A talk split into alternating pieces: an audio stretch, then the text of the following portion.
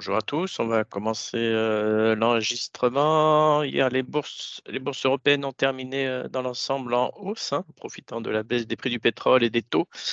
Et dans l'attente des prises de parole des banquiers centraux, Paris a pris 0,69, euh, Francfort 0,51, Milan légère hausse à 0,13%, tandis que Londres est resté en retrait, pénalisé par les matières premières. La bourse de Paris a terminé en hausse, accélérant surtout en deuxième partie repasser bien au-dessus des 7000 points pour clôturer à 7034 points hier. C'est Crédit Agricole qui, euh, suite à ces résultats, a gagné 1,14%. Le groupe s'est appuyé au troisième trimestre sur sa banque de financement et d'investissement et ses métiers de services financiers pour publier un revenu et un résultat en nette hausse. Euh, du côté des baisses, hier, c'était Legrand qui a trébuché. Hein. son action a reculé de 1,32%.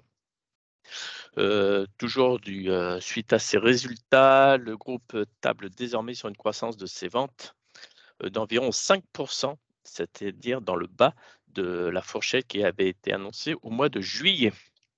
Notons que ce matin, le Grand a annoncé le lancement de la quatrième tranche de son programme de rachat d'actions pour un montant de 160 millions d'euros. Wall Street, c'était une séance quasi pour rien. Hein. La bourse de, New York a fait du surplace hier terminant en or percé autour de l'équilibre. On a un Dow Jones qui a cédé 0,12, le Nasdaq a pris 0,08%, tandis que la S&P 500 a grappillé 0,1%. Notons qu'hier, Eli que l'on a rentré dans notre liste d'investissement, a pris 3,2%. Hein. Il y a le feu vert de la FDA pour la distribution d'un traitement dédié à la perte de poids, concurrent direct de Novo Nordisk qui a été validé euh, après clôture. C'était la publication que l'on attendait de la semaine. Hein, c'était Disney qui a sorti une publication supérieure aux attentes avec un bénéfice net par action est ressorti à 82 cents alors que le consensus attendait 69. Euh, voilà, et après clôture, Disney grappillé 3%. Ce matin, en Asie, euh, les bourses de Tokyo évoluent en ordre dispersé. Hein. On a, on a un Nikkei qui gagne 0,43%, tandis que l'indice élargi, le Topix, est stable. Euh, là, en Chine, là aussi, tout est autour de l'équilibre, mais la Chine est retombée dans la déflation en octobre, selon des statistiques officielles qui ont été publiées ce matin au moment où le gouvernement s'efforce de relancer la deuxième économie mondiale. L'indice des prix à la consommation euh, en Chine a chuté de 0,2% sur un an, se contractant pour la deuxième fois de l'année. Concernant les pétroles, le pétrole, le pétrole est reparti en légère hausse après avoir creusé ses pertes hier. On a un WT qui reprenait 0,37% ce matin au-dessus des 75 dollars et le Brent est repassé au-dessus de la barre symbolique des 80 dollars. Euh, concernant la monnaie européenne, pas de changement, on est toujours à 1,07. D'un point de vue micro, après clôture, on a Airbus. Euh, le bénéfice net a bondi, bondi de 21% au troisième trimestre à 806 millions d'euros reflétant la hausse des livraisons d'avions commerciaux annoncé le groupe hier soir. Le groupe a livré 172 appareils entre juillet et septembre, soit 22% de plus que l'année dernière. Et le plus important, c'est qu'ils maintiennent leur objectif de remettre 720 appareils à ses clients sur l'ensemble de l'année.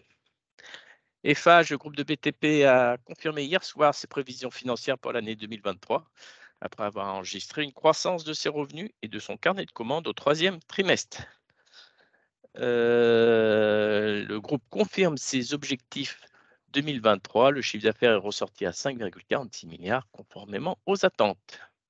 Et enfin, Veolia qui a confirmé ses objectifs 2023. On a un EBITDA sur les 9 mois qui ressort à 4,69 milliards d'euros. Donc, c'est conforme au consensus. Je laisse la parole à Nantes. Bonjour, je commence avec Clara Nova, chiffre d'affaires T1 à 91 millions d'euros, soit moins 5% et stable à périmètre et taux de change constant. Les performances d'avant sont globalement sans surprise, tandis que Planet Art est en décroissance de moins 11%. Energy Group, chiffre d'affaires T3 à 94 millions d'euros, soit plus 6,5%. Publication nettement supérieure au consensus et ce sur l'ensemble de ses métiers.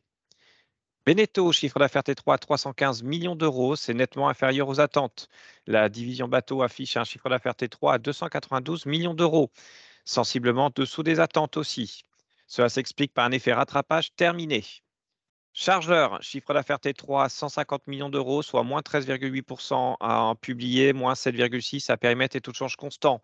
Sur les neuf premiers mois de l'année, le chiffre d'affaires s'établit à 503 millions d'euros, soit moins 12% et moins 10% à périmètre et tout change constant. C'est inférieur aux attentes. Chargeur inscrit son sixième mois consécutif de décroissance organique avec des niveaux d'activité inférieurs aux prévisions, et ce sur la quasi-intégralité de ses BU. C'est tout pour moi ce matin. Merci Émeric. Euh, concernant de Rocco, suite au résultat de Le Grand, Morgan Stanley abaisse son objectif à 100 et la Générale l'abaisse également à 95. Carrefour Landesbank euh, abaisse son objectif à 18 euros. Sur Total, Jeffries baisse l'objectif à 69. Sur Air Liquide, Landesbank toujours baisse son objectif à 175 et suite au résultat hier soir d'Airbus, euh, Jeffries euh, reste optimiste sur le dossier. Il considère le titre attrayant et le recommande à l'achat avec un objectif qui reste à 150 euros. Et RBC reste toujours un neutre sur Airbus, mais avec un objectif à 140 euros. Concernant l'agenda du jour, on aura à 14h30 les demandes hebdomadaires d'allocation chômage. Je laisse la parole à Lionel. Oui, bonjour. sur le que le scénario de retournement haussier court terme semble se confirmer, puisque le gap haussier du 2 novembre, dont je vous parlais hier, vers 6950 points, a été comblé en séance et préservé. Donc, ça reste un support. donc, tant qu'on ne clôturera pas sous 6950, on conservera une opinion haussière à court terme. La prochaine étape sera de s'affranchir la moyenne mobile 50 jours baissière qui descend vers 7090 en ce moment. Si on réussit à franchir ça, on devrait pouvoir enchaîner à la hausse, faire les 7200 points et pourquoi pas plus dans les prochaines semaines. Bonne séance. Merci. Je vais laisser la parole à Pierre pour le résumé du comité d'investissement.